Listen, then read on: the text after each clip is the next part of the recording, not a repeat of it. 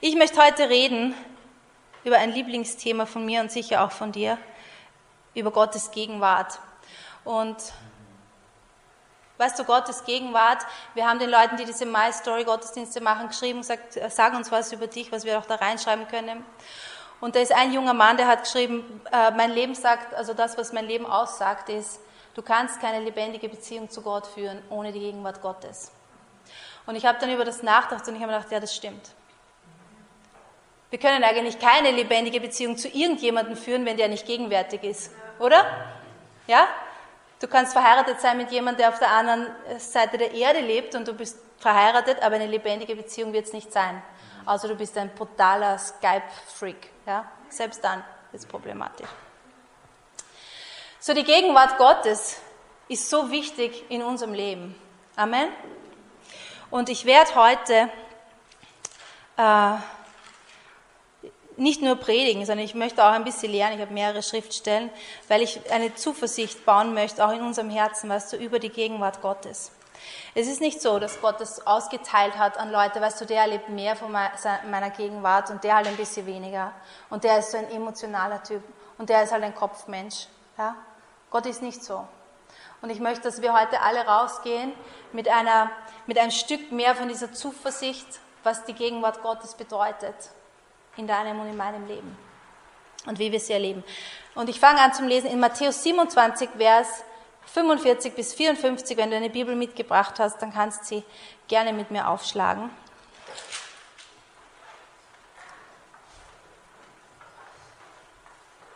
So.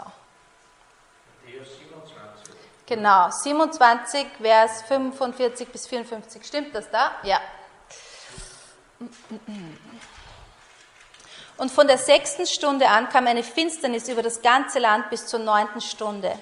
Und um die neunte Stunde schrie Jesus laut, Eli, Eli, lama asabdani. Das heißt, mein Gott, mein Gott, warum hast du mich verlassen? Einige aber, die da standen, als sie das hörten, sprachen, der ruft nach Elia. Und sogleich lief einer von ihnen, nahm einen Schwamm und füllte ihn mit Essig und steckte ihn auf ein Rohr und gab ihm zu trinken. Die anderen aber sprachen, halt, lass sehen, ob Elia komme und ihm helfe. Aber Jesus schrie abermals laut und verschied.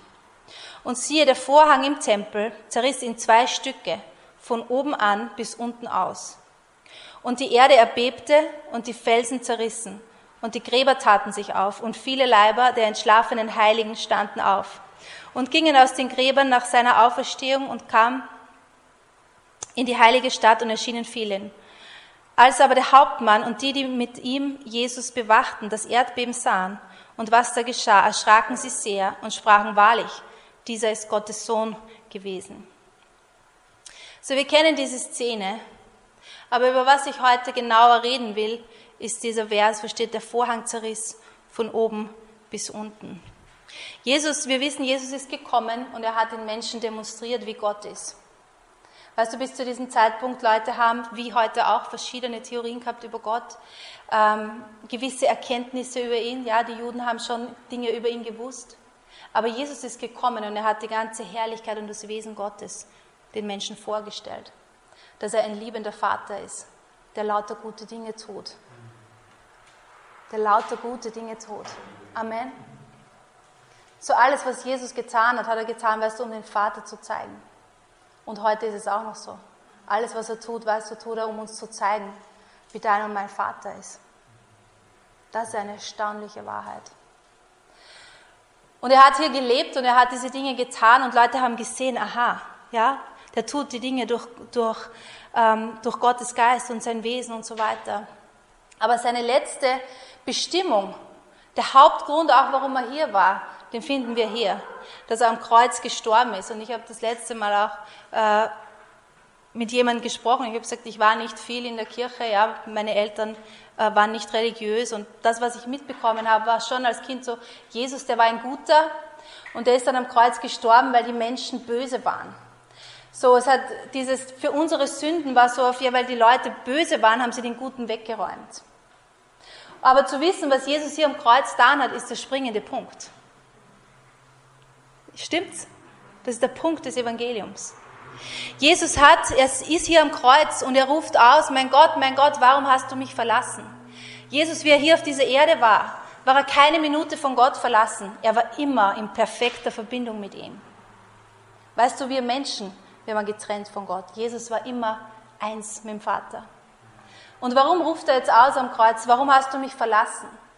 Weil Gott die ganze Sünde und Strafe und dieses ganze Gewicht der Sündennatur der Menschheit auf ihn legt. Und in diesem Moment wendet sich Gott zum ersten und einzigen Mal ab von seinem Sohn, weil Gott ist heilig und er kann keine Gemeinschaft haben mit Sünde. Aber Jesus, weißt du, er war, wenn du das nicht weißt, könntest du dir denken, er ist jetzt überrascht, ich bin hier am Kreuz, boah, ich bin von Gott verlassen. Aber Jesus war darüber nicht überrascht, dass er am Kreuz war, weil er spricht vorher drüber. Er hat gewusst, was er tut. Aber diese Trennung von Gott erlebt er zum ersten Mal.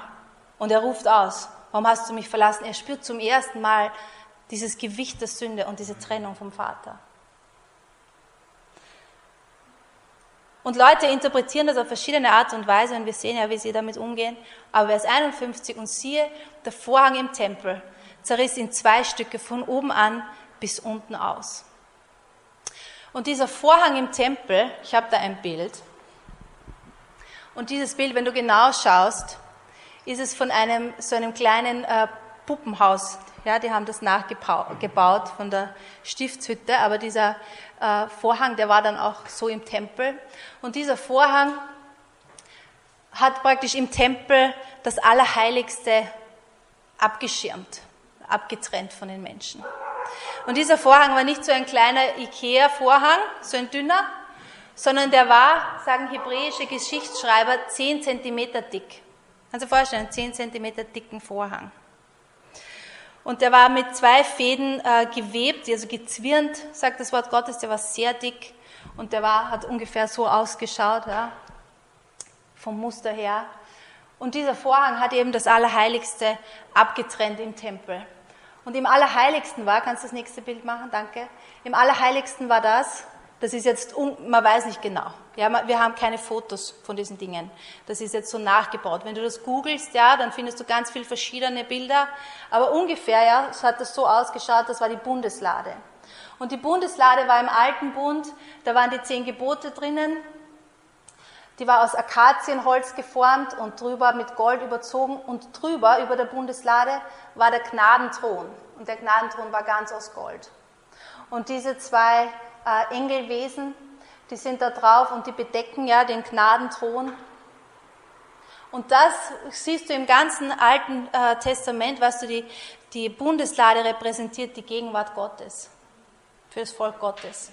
Und auch aus der heraus, weißt du, Gott sagt, von dort will ich mit dir reden. Aus der heraus ist diese Feuersäule gekommen und die Wolkensäule. Und aus der, die haben sie getragen, weißt du, um Jericho. Und die haben sie getragen in den Jordan rein. Es war die Gegenwart Gottes.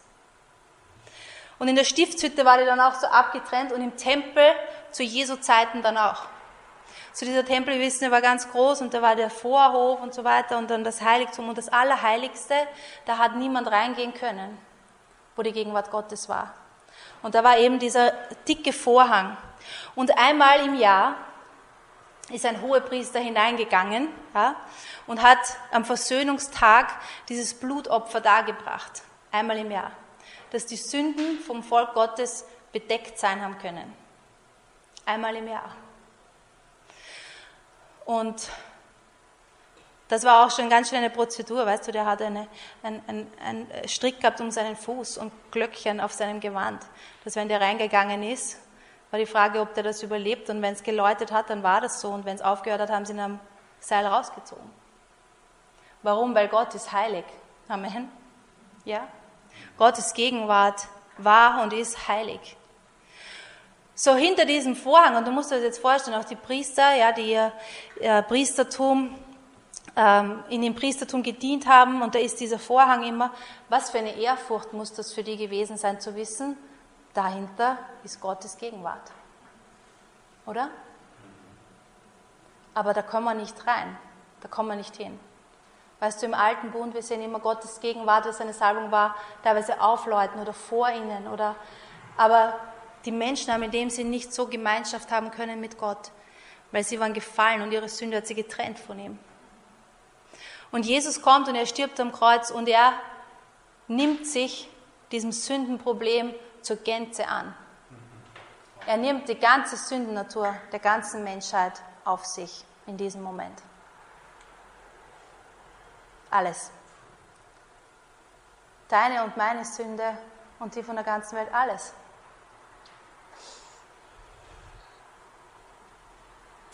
Und was passiert? Und ich liebe das, wenn ich das lese, immer den Vers 51. Und siehe, der Vorhang im Tempel zerriss in zwei Stücken von oben an bis unten aus. In diesem Moment, weißt du, wo Jesus das tut und diese Trennung, die da ist, zwischen Gott und jedem Menschen auf sich nimmt, in dem Moment, im gleichen Moment, zerreißt dieser Vorhang von oben bis unten. Und wer hat ihn zerrissen? Wenn du das liest, der war so dick, da hätte äh, habe ich gelesen, mindestens vier starke Ochsen gebraucht, um diesen äh, Vorhang zu zerreißen. Kein Mensch hätte ihn zerreißen können. Wer hat ihn zerrissen? Gott selbst. Gott selbst. Und wenn du das liest, es ist im gleichen Moment. Es ist wie, oder, als ob Gott nicht warten kann. Und Jesus sagt, es ist vollbracht, es ist fertig. Was ist vollbracht? Diese Trennung ist aufgehoben. Diese Trennung, weißt du, die alle Menschen erleben. Diese Sehnsucht nach Gott, aber ich komme irgendwie nicht ran. Jesus hat das weggenommen für uns. Und es waren nicht Menschen, die dann draufkommen, weißt du, theologisch und sagen, naja, jetzt können wir eigentlich diesen Vorhang zerschneiden, oder? Und vielleicht nehmen wir einen Zip ein, weißt du? Weil wer weiß, wenn wir wieder nicht gut sind, zippen wir zu, oder? Wenn wir brav waren die Woche, zippen wir auf. Das wäre irgendwie unser religiöses Denken, ja? Aber Gott selbst hat den Vorhang zerrissen. Weißt du, das war nicht sein, all diese Dinge, all das, was wir lesen, all diese Opfer, all diese Sachen, das war nicht sein, sein Herz. Sein Herz war dieses, da ist nichts mehr. Da ist nichts mehr zwischen dir und mir. Da ist nichts mehr. Und deshalb sagt Jesus, deshalb ist er gekommen, deshalb tut er das. Amen. Für dich und für mich. Im Hebräer 10, der ganze Hebräerbrief, ist so ein Schatz, spricht so viel über das, ja, über dieses Opfer, das Jesus gebracht hat. Hebräer 10, Vers 19 bis 23. Weil wir denn nun, liebe Brüder, durch das Blut Jesu die Freiheit haben zum Eingang in das Heiligtum, den er uns aufgetan hat als neuen und lebendigen Weg durch den Vorhang, das ist durch das Opfer seines Leibes und haben einen Hohepriester über das Haus Gottes. So lasst uns hinzutreten mit wahrhaftigem Herzen, in vollkommenen Glauben, besprengt in unserem Herzen und los vom bösen Gewissen und gewaschen am Leib mit reinem Wasser. Lasst uns festhalten an dem Bekenntnis der Hoffnung und nicht wanken, denn er ist treu, der sie verheißen hat. Er sagt was? Er spricht hier über, hier, da ist ein neuer Weg. Und wir haben Freiheit durch das Blut Jesu, durch diesen Vorhang durch. Er spricht über diesen Vorhang. Weißt du, dieser Vorhang steht auch für Jesus. In dem Moment, wo der Leib Jesu zerrissen worden ist, ist dieser Vorhang zerrissen worden und da war ein neuer Weg. Dieses alte Priestertum und diese Dinge, wie Leute zu Gott gekommen sind und sich ihm genähert haben, der war weggetan und da ist ein neuer Weg. Und er sagt, lasst uns den Weg gehen, lasst uns an dem festhalten, da ist Freiheit drinnen, durch diesen Vorhang einfach durch, mit Kühnheit, Amen. Da steht, hey, lasst uns hinzutreten. Das ist Action, Amen. Komm, lasst uns hinzutreten. Der Weg ist frei. Amen. Amen. Wie ich das gelesen habe, weißt du, und ich habe die ganze, die, ganzen, die ganze letzte Woche, habe ich immer wieder so, dass der Heilige Geist zu mir sagt, all in, all in, all in. Und ich war irgendwie so, ich weiß jetzt nicht, was heißt das? Ja, all in, all in. Und wie ich diese Stelle da lese, Geht's mal, was kommt's mal? Das ist das, was Gott zu mir sagt. All in, Conny. Da steht mit vollkommenen Glauben, besprengt in unserem Herzen, los vom bösen Gewissen. All in. Lass uns doch glauben, was Gott sagt. Mit vollkommenen Glauben. Weißt du, vollkommener Glaube ist einfach zu glauben, was Gott sagt. Da geht es nicht darum, dass wir uns einen vollkommenen guten Glauben basteln, sondern es ist ein All-in. Ich glaube alles, was du sagst, ja. Ich glaube alles, was du da hast. Lasst uns hinzutreten mit Freiheit und Kühnheit. Wir finden das immer wieder im Wort Gottes. Amen.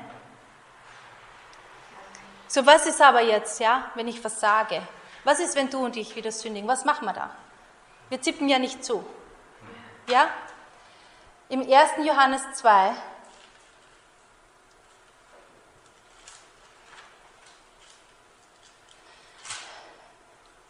Vers 1 bis 2, da steht, meine Kinder, das schreibe ich euch, damit ihr nicht sündigt.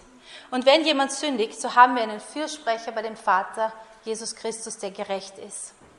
Und er ist die Versöhnung für unsere Sünden, nicht allein aber für die unseren, sondern auch für die der ganzen Welt. Halleluja. Amen. Voll. Da steht, hey, ich schreibe euch das alles, damit ihr nicht sündigt, damit ihr wisst, hey, ihr seid losgelöst von diesem, von diesem System, von dieser Sünde, ihr seid befreit. Ja? Ihr seid nicht mehr unter dem, aber wenn ihr sündigt, hey, dann sollt ihr wissen, ihr habt einen Fürsprecher bei Gott, der spricht zu euch. Amen. Der hat für unsere Versöhnung bezahlt, für unsere Sünden, nicht nur für unsere, für die der ganzen Welt. Wenn wir sündigen, was machen wir dann? Wir tun uns nicht entfernen von der Gegenwart Gottes und zumachen, sondern wir wissen, ich habe einen Fürsprecher. Und was sagt denn der Fürsprecher? Was sagt mein Fürsprecher? Schon bezahlt. Er sagt schon bezahlt. Er sagt, es ist vollbracht. Du bist frei. Dir ist vergeben. Du bist wiederhergestellt. Du bist gerechtfertigt. Du bist geheiligt. Amen. Du bist angenommen. Du bist all diese Dinge, sagt mein Fürsprecher, weil er das getan hat. Amen. Das ist das, was wir machen, wenn wir sündigen. Stimmt's? Wir zippen nicht zu und entfernen uns und sagen, ich bin so schlecht, ich bin so schlecht und weißt du, und schauen auf uns und schauen auf uns und schauen auf uns. Wenn wir immer so mit uns beschäftigt sind und wir glauben, weißt du, das ist so demütig und wir wollen uns immer verbessern für Gott, dann ist das eigentlich, dann entehren wir das, was Jesus getan hat. Weil Jesus, das hat ihm so viel gekostet. Und er hat das für dich und für mich getan. Und er hat es deshalb getan, weil er uns da haben wollte, nah. Amen. Das war das Ziel. Das Ziel war nicht nur, weißt du, dass uns vergeben ist. Das Ziel war, dass wir nah sind. Vergebung war notwendig, aber das Ziel war, dass wir nah sind. Amen. Er spricht für uns. Und weißt du, das ist auch das, was wir, hier steht, nicht nur für unsere Sünden, für die der ganzen Welt. Es ist alles bezahlt. Und das ist es, was es heißt, wenn wir sagen, Herr, dein Reich komme, dass sich das und das manifestiert auf dieser Welt. Es ist bezahlt. Du kannst nah zu Gott kommen. Manchmal habe ich Gespräche, weißt du, mit Leuten und, und, und es ist immer so schnell ein, ja, wo geht ihr hin? Und was ist das für eine Kirche? Und aber und die Bibel und, die, und der Papst und, der, und das und das. Und ich denke mir oft so, ugh, ich will über das alles nicht reden. Es ist so ein, wo ich mir denke, meine Güte, ich, wenn du wissen würdest, wenn du wissen würdest, wie gut die Gegenwart Gottes ist, hey, wenn du es wissen würdest, wenn du es nur einmal schmeckst, wenn wir es nur schmecken, wenn wir nur in der Gegenwart Gottes sind, dann ist doch alles andere, weißt du, so, und all unsere Fragen sind so leise und unwichtig. Und unsere Probleme und unsere Perspektive ändert sich und wir wissen, wer wir sind. Amen. Und wir wissen, wer er ist. Und wir wissen, wozu wir da sind. Und wir erleben seine Liebe und all diese Dinge. Ja? Das ist das, was er wollte. Das ist das, was wir, wenn wir sagen, dein Reich komme her. Das komme her. Deine Gegenwart in das Leben von Menschen. Ja. Amen. Und ich suche immer, weißt du, Gelegenheiten, wo die Gegenwart Gottes ins Leben von Leuten kommen kann. Ich möchte das. Ich möchte, dass ich wo bin, weißt du, und die Leute spüren einfach die Gegenwart Gottes. Und oft sagen Leute auch so, oh, bei euch ist so friedlich und ihr seid so angenehm, ja. Weißt du, und es ist eh schön, ja, wenn ich angenehm bin. Aber ich möchte das so, das, weißt du, ich möchte, dass Leute wissen, hey, das ist, ich bin nicht so angenehm. Ich, also ich kann ziemlich unangenehm auch sein. Sag nichts.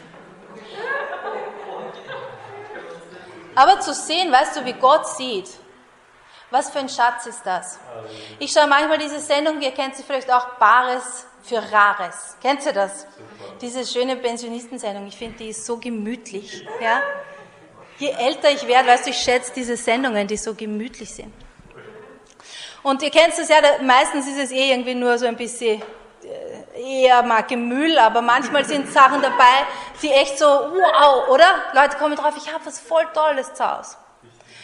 Und ganz selten habe ich das schon äh, gesehen, diese, diese Begebenheit, dass jemand kommt das letzte Mal war es auch so mit einem Bild und das Bild war irgendwie total, hat komisch ausgeschaut, so dunkel und das war so, hast, was ist das überhaupt? Und der Mann hat das reintragen, also diese Expertise vorher habe ich irgendwie verpasst, habe ich dann erst eingeschalten und die stehen da und diese Leute, die das kaufen, diese Händler, die drei von denen sagen so, oh, was soll das sein und düster, wer will sich in sowas überhaupt ins Wohnzimmer hängen, wer will denn sowas haben? Und da war einer dabei, der hat erkannt, was das ist. Und er hat gesagt, das ist das und das, das ist von dem und dem Künstler. Und dieses Bild gehört nur gereinigt, dass man die Schönheit sieht. Und er hat das dann gekauft und es war echt viel wert. Und weißt du, genau so ist Gott mit uns. Und ich möchte auch so sehen. Ich möchte Leute sehen, nicht in ihrem Schmutz und in ihrem, was soll ich, was, ja, was ist mit dem, sondern gereinigt. Das, was drunter ist. Wie jemand wirklich ist. Gott sieht Menschen so, weil Jesus für die Sünden der ganzen Menschheit bezahlt hat. Ich möchte Leute sehen, weißt du, gereinigt von ihrer Bitterkeit, gereinigt von ihrer Enttäuschung, gereinigt von ihrer ablehnenden Haltung, gereinigt von dem. Das ist es, ein, dein Königreich kommt. Und die Gegenwart Gottes macht das auch mit uns. Amen. Sie reinigt uns. Und wir können mehr und mehr, weißt du, wird das sichtbar, wer wir wirklich sind. Wer wir jetzt schon wirklich sind. In Hebräer 4, Vers 15 bis 16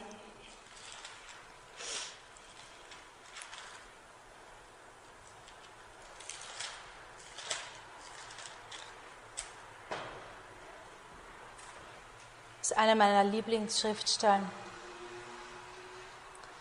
Denn wir haben nicht einen Hohepriester, der nicht könnte mitleiden mit unserer Schwachheit, sondern der versucht worden ist in allem wie wir, doch ohne Sünde. Darum lasst uns hinzutreten mit Zuversicht zu dem Thron der Gnade, damit wir Barmherzigkeit empfangen und Gnade finden zu der Zeit, wenn wir Hilfe nötig haben. Es spricht über Jesus als unseren Hohepriester, ja, diesen Vermittler zu Gott, der mitleiden kann mit unserer Schwachheit, weil er weiß, wie es ist, Mensch zu sein, der versucht worden ist in allem. Weißt du, wenn wir Versuchungen, wenn Versuchungen zu uns kommen, er steht nicht da und sagt, ja, was stimmt mit dir nicht? Permanent wirst du versucht. Ja? Also wir haben manchmal so doofes Denken irgendwie. Oder nur ich. Aber oft ist unser Denken so richtig doof. Und ich ärgere mich dann immer, wenn ich draufkomme, warum denke ich jetzt wieder so doof? Ja? Aber wurscht. Das ist ein anderes Thema. Aber da steht auch wieder, lasst uns, weil Jesus so ist und weil er das für uns bezahlt hat, lasst uns hinzutreten mit Zuversicht zum Thron der Gnade. Warum? Damit wir Hilfe empfangen. Amen. Wir brauchen Hilfe im Leben. Stimmt's? Gott weiß das. Wir brauchen Hilfe. Er sagt nicht, du gescheit, er weiß, wir brauchen Hilfe. Und wir brauchen die ganze Zeit Hilfe. Und wir brauchen viel mehr Hilfe, als uns oft bewusst ist. Amen? Oh, wir brauchen so viel Hilfe. Weißt du, und er hat so viel Hilfe. Er hat so viel Gnade, so viel Barmherzigkeit, so viel Kraft, so viel Weisheit, so viel Stärke, so viel Richtungsweisung, so viel Vergebung, all diese Dinge, die wir brauchen. Ja? Lasst uns hinzutreten mit Zuversicht. Mir gefällt das, mit Zuversicht. Gott möchte, dass du und ich kommen können mit Zuversicht. Warum? Weil wir wissen, Jesus hat es ermöglicht. Wenn ich ja drauf schaue, wie ich bin, dann kann meine Zuversicht, weißt du, mal mehr, mal weniger sein, oder? Die Woche war ich gut, war ich brav, war ich lieb, zu meinen Nachbarn sogar, habe dies und das gemacht, bin ich voll zuversichtlich. Und die nächste Woche war schlecht und ich brülle meine Kinder an und ich mache dies und das, weißt du, und dann bin ich nicht, habe ich keine Zuversicht, zu Gott zu kommen. Aber das ist selbstzentriert und stolz. Aber unsere Zuversicht liegt im Werk Jesu. Amen. In seinem Blut. Und wenn wir auf das schauen, dann können wir mit Zuversicht kommen. Und das war das Ziel. Dass Gott sagt, komm, komm nah, komm zu mir, komm mit Zuversicht. Magst du das auch, wenn, man so kleine Kinder sieht, die, wenn der Papa nach Hause kommt oder wenn die abgeholt werden und die laufen mit Zuversicht? Amen. Weil wenn die zögern würden und, und weißt du, irgendwie mit, mit Angst und nicht wissen, wie sie sich nähern soll, dann würden wir wissen, dass in dieser Beziehung was nicht stimmt. Gott möchte, dass wir mit Zuversicht zu ihm kommen.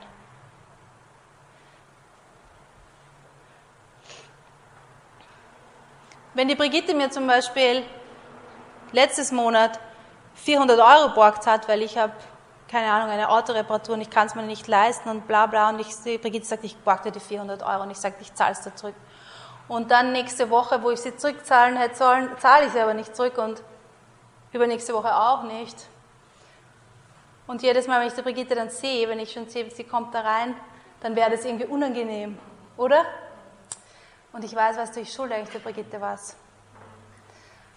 Und wenn ich jetzt zum Beispiel, keine Ahnung, äh, dann übersiedel und ich brauche Hilfe beim Umzug, würde ich nicht sagen, Brigitte, ich brauche echt Hilfe beim Übersiedeln. Kannst du mir helfen?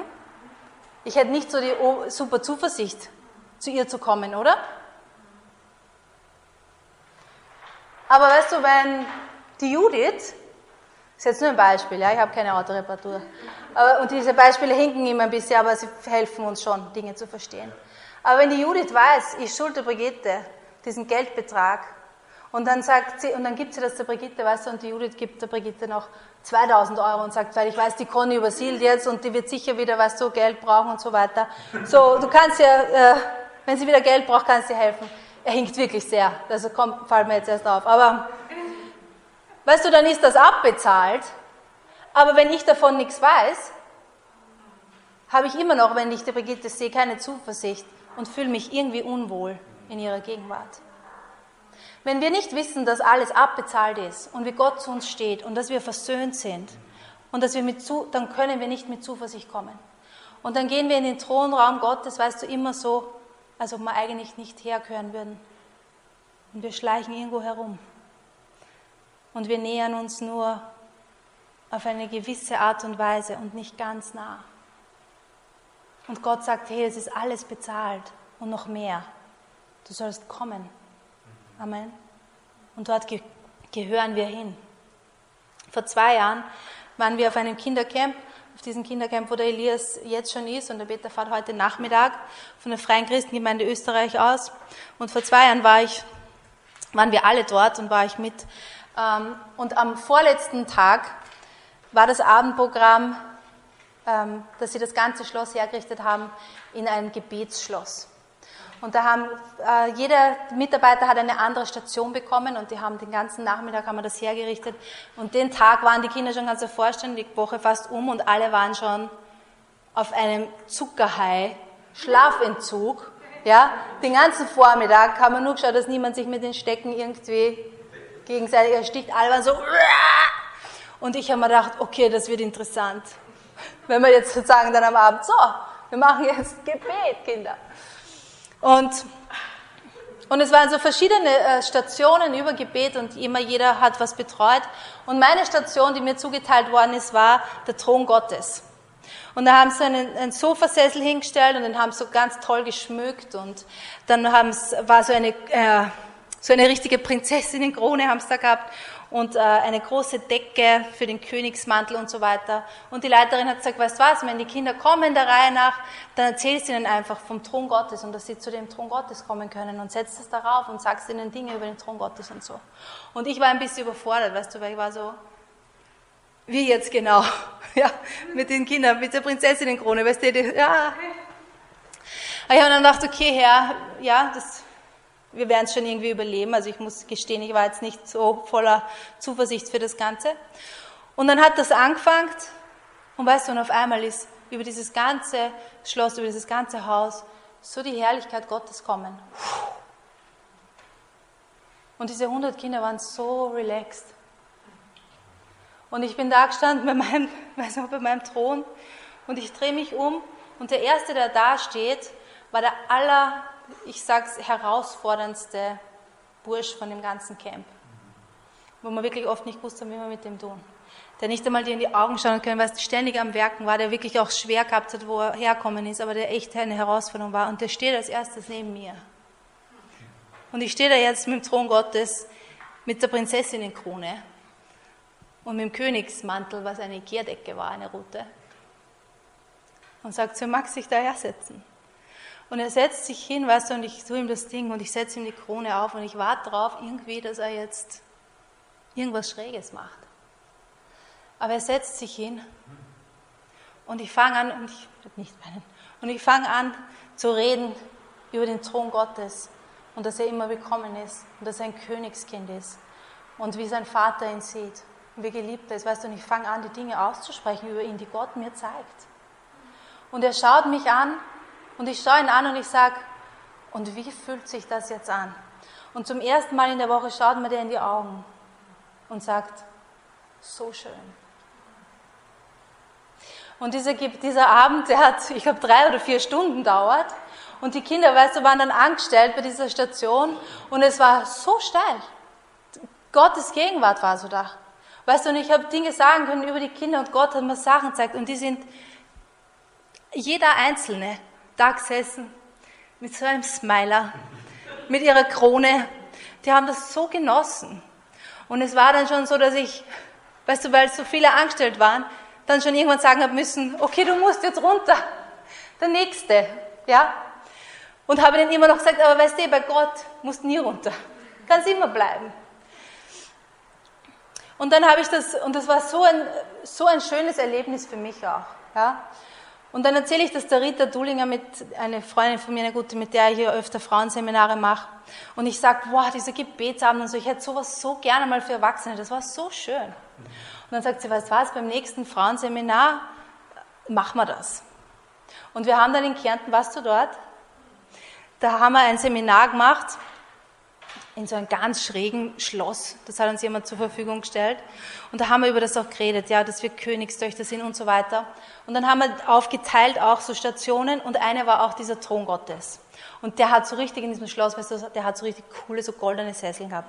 Und da haben wir einen hingestellt und dann so Lichter vom Ikea rundherum und haben das ja auch mit Decke und, ich glaube, Krone haben wir weggeladen, ich bin mir jetzt nicht sicher. Und auch andere Sachen auch und wir haben das dann gesagt, okay, das machen wir jetzt auch und irgendwie war es so, weißt du, wie läuft das jetzt mit den Erwachsenen? Das war für mich irgendwie so ein bisschen spannend. Und dann, und dann die erste Frau setzt sich hin und es war genauso wieder. Die Gegenwart Gottes voll da.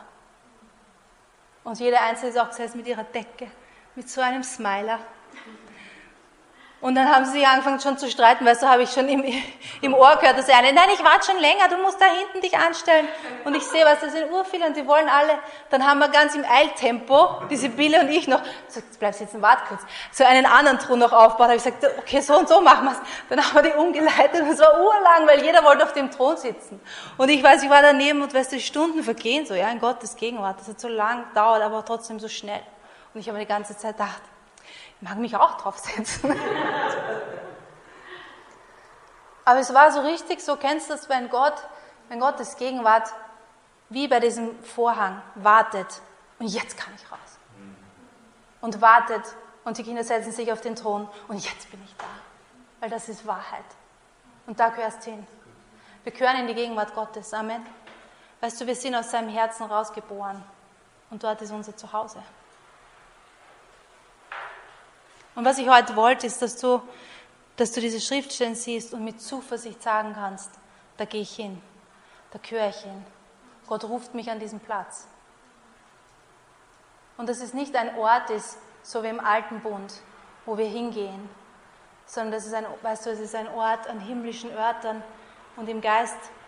Die Bibel sagt, wir sitzen an himmlischen Örtern zur Rechten Gottes. Da ist unser Platz in seiner Gegenwart, bei seinem Thron. Amen. Er möchte, dass wir unsere Beziehung aus seiner Gegenwart heraus leben. Nicht schüchtern, mit Zuversicht. Dass wir sehen, wie er sieht, uns selbst und andere auch. Amen. Seine Gegenwart ist voller Freude, voller Frieden, voller Stärke, voller Schönheit. In seiner Gegenwart finden wir Hilfe und Gnade, Barmherzigkeit. Amen. So zum Schluss, kannst du spielen. Mach deine Augen zu.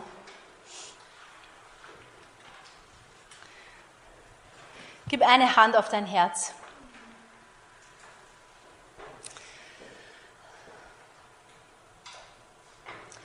Und red mal jetzt einfach nach. Und weißt du, das kannst du jederzeit, kannst du das machen, was wir jetzt machen. Sag danke, Vater, für deine Gegenwart in meinem Leben. Danke, Vater, für deine Gegenwart in meinem Leben. Danke für den freien Zugang zu deinem Gnadenthron. Danke für den freien Zugang zu deinem Gnadenthron. Danke für deine Gegenwart in meinem Leben. Danke für deine Gegenwart in meinem Leben. Sag's noch einmal. Danke für deine Gegenwart in meinem Leben. Danke für deine Gegenwart in meinem Leben. Danke, dass ich mehr und mehr deine Gegenwart erlebe in meinem Leben. Danke, dass ich mehr und mehr deine Gegenwart erlebe in meinem Leben. Danke für deine Liebe in meinem Leben. Danke für deine Liebe in meinem Leben. Danke für deine erfahrbare Liebe zu mir. Danke für deine erfahrbare Liebe zu mir. Danke für deine Vergebung. Danke für deine Vergebung. Halleluja. Danke, Herr. Danke, dass wir kommen können zu dir und dass das wahr ist in deine Gegenwart. Und dass wir in deiner Gegenwart Fülle einfach finden. Danke, dass wir geboren sind für deine Gegenwart. Und ich bete für, für jeden Einzelnen hier, für eine Zunahme an Erfahrung diese Woche von deiner Gegenwart. Dass wo auch immer wir sind, dass wir innehalten und dass wir wissen, hey, ich komme. Ich komme jetzt. Ich komme mit Zuversicht. Ich laufe zu meinem Vater, ich laufe in seine Gegenwart. Dort höre ich hin. Dort höre ich hin. Danke, Herr, danke, Herr, dass du uns hilfst, auch die Dinge richtig zu sehen aus deiner Perspektive. Dass wir einen Fürsprecher haben, der für uns spricht, die ganze Zeit, der für uns gute Dinge spricht. Danke, Herr, danke, dass du so gut über uns sprichst. Danke, Jesus, dass du dieses Werk vollbracht hast. Du sagst, es ist vollbracht. Und wir ehren dein Werk, Jesus.